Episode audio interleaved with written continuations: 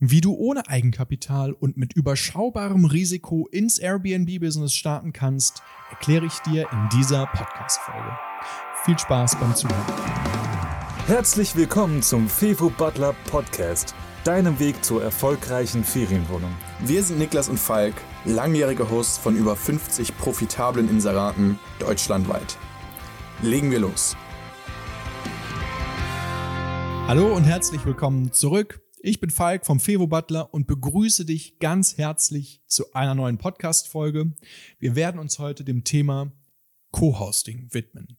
Also der Möglichkeit, ins Airbnb-Business reinzustarten, ohne selber die Immobilie zu besitzen oder zu mieten.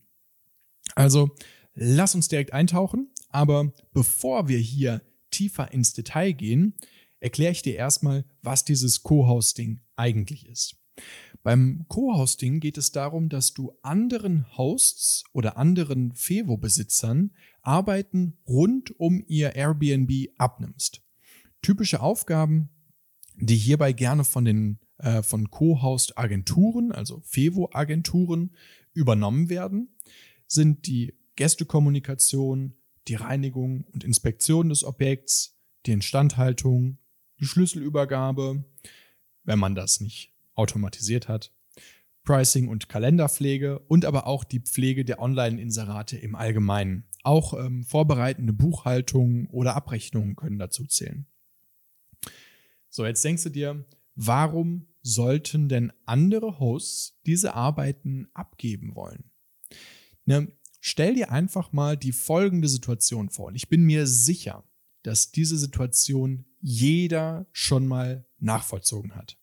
Stell dir vor, du bist jetzt an deinem Lieblingsurlaubsort in Frankreich am Meer, an der Nordsee oder Ostsee, irgendwo in den Bergen, scheißegal.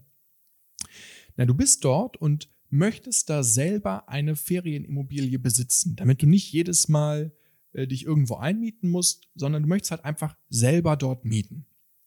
Und diesen Gedanken habe ich schon so oft gehabt, dass ich an den verschiedensten Orten selber Immobilien haben will und den hast du bestimmt auch schon gehabt. Und genau das passiert ja regelmäßig, dass Leute an den unterschiedlichsten Orten Immobilien besitzen, die sie nur temporär bewohnen, nämlich wenn sie selber dort Urlaub machen. Und genau da kommst du ins Spiel, dass du halt den Eigentümern ermöglicht, die Immobilie das ganze Jahr über zu bewirtschaften und an Gäste zu vermieten ohne dass sie sich selber drum kümmern müssen. Du löst also für die Leute ein Problem. Selbst wenn sie selbst vor Ort sein sollten, aber einfach zu busy sind, um sich um die Immobilie zu kümmern, um sich um die FEWO zu kümmern, löst du ein Problem. Also wir haben zum Beispiel hier in Wuppertal Objekte, die wir für andere vermieten, weil sie festgestellt haben, hey, das, was ihr macht, das macht ihr voll gut äh, ihr verdient hier richtig viel Geld, könnt ihr das nicht für mich auch machen? Das wäre der zweite Case, warum Leute auf dich zukommen sollten, um halt ähm, von deiner Expertise zu profitieren. Und dadurch, dass du ihnen halt eine, ein Problem löst, sind sie natürlich auch gewillt, wie in jedem Geschäftsbereich, in jeder Branche, für die Lösung des Problems Geld zu bezahlen. Typischerweise erhältst du hier als Co-Host eine Provision, die liegt zwischen 10 und 30 Prozent vom Umsatz, den die Fevo halt macht. Hierbei hängt die Höhe des Prozentsatzes maßgeblich von zwei Faktoren ab. Faktor Nummer eins ist dein Verhandlungsgeschick. Je besser du verhandeln kannst, desto höher der Prozentsatz. Faktor Nummer zwei ist wie viel Dienstleistung, wie viel Service übernimmst du denn für den ähm, Eigentümer? Wenn du viel übernimmst, ist dein Prozentsatz logischerweise höher. Ist ja klar, du hast mehr Arbeit damit. Wenn du mehr Arbeit hast, brauchst du auch mehr Geld, um das, um diese Arbeit vernünftig bezahlt zu bekommen. Also wenn du jetzt einen Full Service anbietest, wenn du dich um alles kümmerst, der Eigentümer kümmert sich um nichts, ja, maximal noch darum, dass er sein, äh, maximal noch ums Geld zählen. Wenn das der Fall ist, dann hast du einen Prozentsatz zwischen 20 und 30 Prozent auf jeden Fall verdient. Wenn du dich um, ums Marketing kümmerst, vielleicht noch um die Gastkommunikation, halt um alles Mögliche, was online erledigt werden kann, also remote erledigt werden kann, dann ist der Prozentsatz eher geringer und liegt so zwischen 10, 15 Prozent. Aber um jetzt hier mal ganz konkret in Zahlen zu sprechen, was verdienst du denn jetzt wirklich mit einer Einheit? Ja, logisch, kommt auf deine, äh, drauf an, wie gut du halt bist, aber normalerweise so zwischen 200 und 500 Euro im Monat. In richtig guten Monat kann das auch mal raufgehen bis 1000 Euro. In schlechteren Monaten hast du halt so 150 Euro oder sowas. Aber immer so in der Range. Und jetzt hast du natürlich Vorteile bei diesem Geschäftsmodell und Nachteile. Wie bei allem im Leben. Ein großer Vorteil ist meiner Meinung nach auf jeden Fall, dass du die ersten Erfahrungen mit dem Geschäftsmodell Ferienwohnung, Airbnb an sich sammeln kannst, weil die Aufgaben die gleichen sind. Ob du jetzt in einem Owner-Operator-Modell unterwegs bist, wo du selber ähm, das Objekt besitzt und auch verwaltest und vermarktest. Ob du in einem Airbnb-Arbitrage-Modell unterwegs bist, wo wir auch auf diesem YouTube, äh, auf diesem Podcast-Kanal schon ewig viel darüber gesprochen haben. Oder halt im Co-Hosting-Modell, also Neudeutsch äh, oder ein anderer Name dafür ist auch einfach Vermietungsagentur. Ähm, die Aufgaben sind die gleichen. Die Gäste reisen, äh, fragen an, reisen an, checken ein, haben einen Aufenthalt, Dinge passieren, äh, checken aus, Wohnung muss sauber gemacht werden, wiederholen.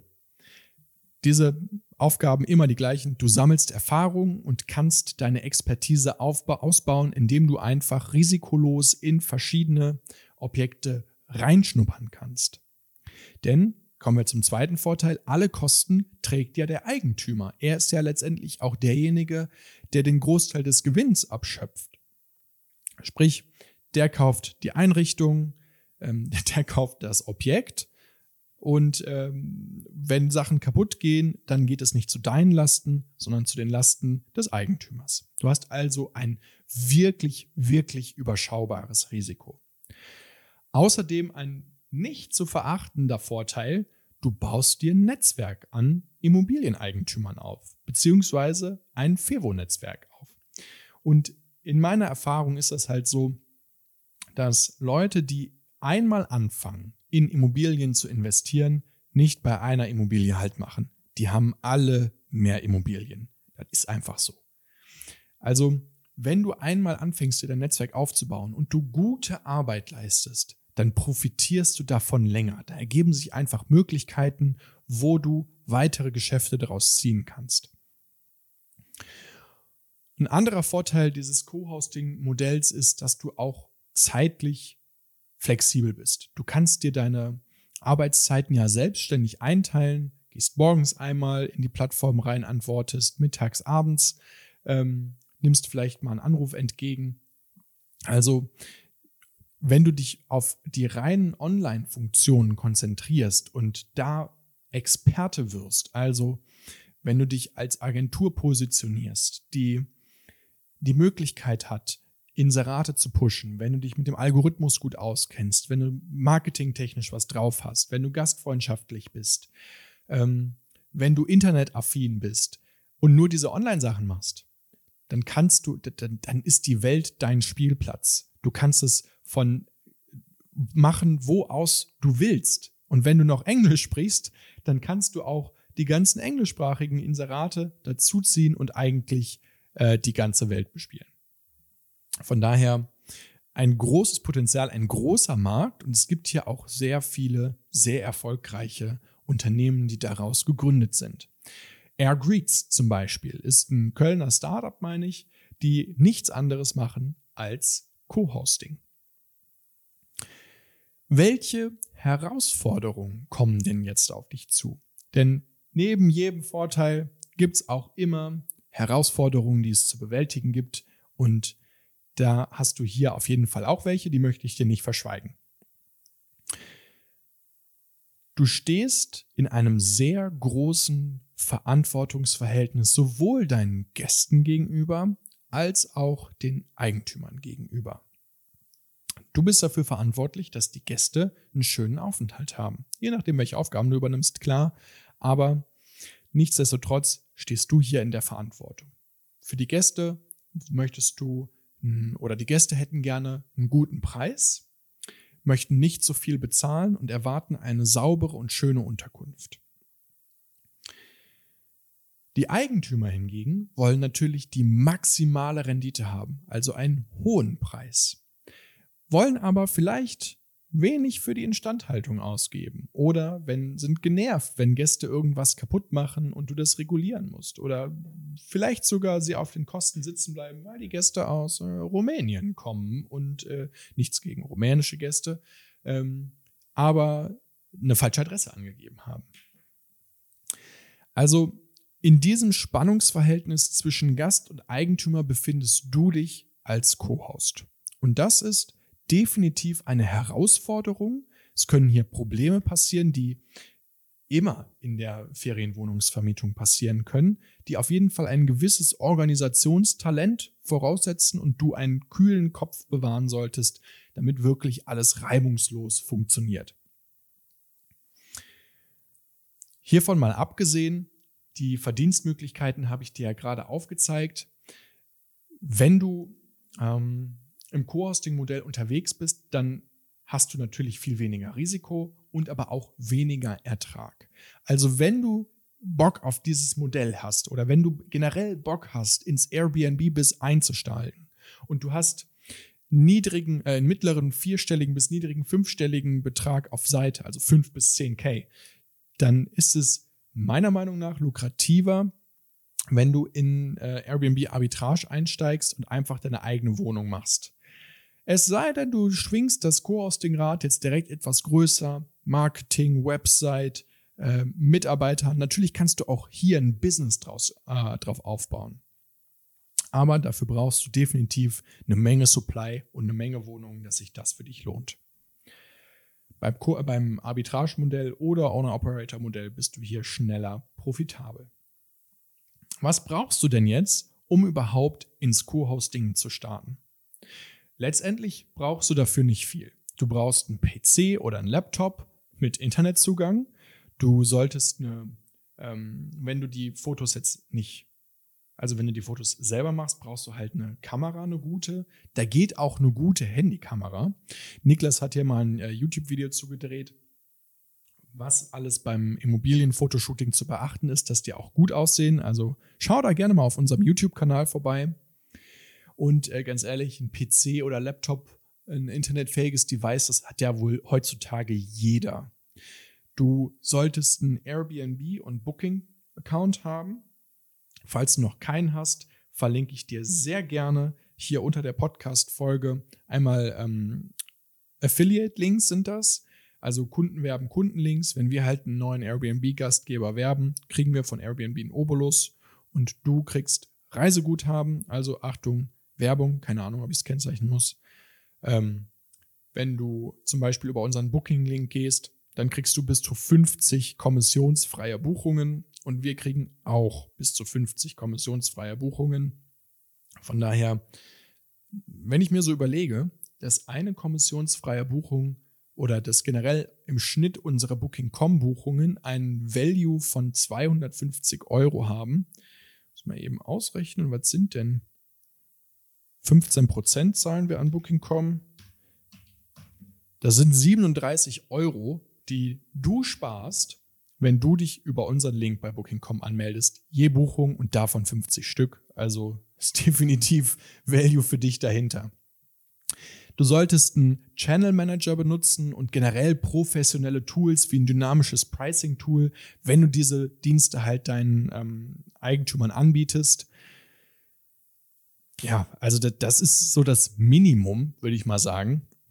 Generell kannst du hier, weil die Prozesse und Systeme ja die gleichen sind, auch alles automatisieren und systematisieren und viel, viel Zeit dadurch sparen, wenn du automatische Nachrichten versendest, wenn du ein Pricing-Tool ähm, benutzt, wenn du Programme wie, keine Ahnung, Get My Invoice für die Buchhaltung oder, oder, oder ähm, benutzt. Ich kann dir sehr, sehr wärmstens empfehlen, hier die anderen ähm, Podcast-Folgen dir zu Gemüte zu führen, um dich da tiefer ins Thema einzuarbeiten, wenn du das nicht schon getan hast. Naja, nachdem wir uns jetzt die ganzen Vorteile angeschaut haben, die Herausforderungen beleuchtet haben, aber auch ähm, gesehen haben, was brauchst du eigentlich alles, um ins Co-Hosting zu starten. Kommen wir zum Fazit. Für wen ist das Co-Hosting denn eigentlich geeignet? Und das habe ich ja gerade schon mal so halb durchklingen lassen. Wenn du jetzt Bock aufs Business hast, wenn du aber keine Kohle hast, also wenn du vielleicht gerade ähm, fertig bist mit, dem, mit der Schule, wenn du gerade ins Studium startest, wenn du jung bist oder wenn du aus welchem Grund auch immer keine Kohle hast, ist das dieses Co-Hosting-Modell definitiv eine Option, um ins Business zu starten, um die, das erste Kapital zu sammeln, Cashflow aufzubauen, Erfahrungen zu sammeln, ähm, um dann halt zum Beispiel das in ein Arbitrage-Modell übergehen zu lassen. Nicht geeignet ist es, würde ich sagen, für Leute, die gar keinen Bock auf andere Gäste, also die, die gar keinen Bock auf so Gastkommunikation haben, die nicht so besonders kommunikativ sind, die äh, wenig empathisch sind, dann würde ich dir wirklich von diesem gesamten Geschäftsmodell im Allgemeinen abraten. Oder wenn du einfach auch einen, einen ähm, kleinen Geldbetrag zur Verfügung hast, den du investieren kannst, und ich rede jetzt hier wirklich von Geld, das über ist, ich rede nicht davon, ähm, dass du irgendwie 10k auf dem Konto hast und sonst nichts, ja, dann hast du basically kein Geld, was du investieren kannst. Es ist extrem ungut, sich aufs letzte Hemd ähm, nackig zu machen und seine letzten Reserven äh, in so ein Business zu stecken. Würde ich dir von abraten. Also, wenn du 10k übrig hast, geh ins Arbitrage-Business und nicht ins Co-Hosting-Business. So, ich hoffe, bei dieser Podcast-Folge war jetzt für dich was Interessantes dabei. Du hast das Co-Hosting-Modell kennengelernt. Gib uns gerne, wenn es dir gefallen hat und wenn dir dieser Podcast im Allgemeinen gefällt, lass uns gerne eine gute Bewertung da. Ähm, schreib uns dein Feedback. Gibt es noch andere Themen, die wir für dich gerne beleuchten sollen? Ich mache gerne einen Podcast draus, wenn sich diese Themenvorschläge sammeln. Also, lass uns einfach Feedback da. Ich bin Falk vom Fevo Butler, bedanke mich bei dir fürs Zuhören und wir hören uns in der nächsten Podcast.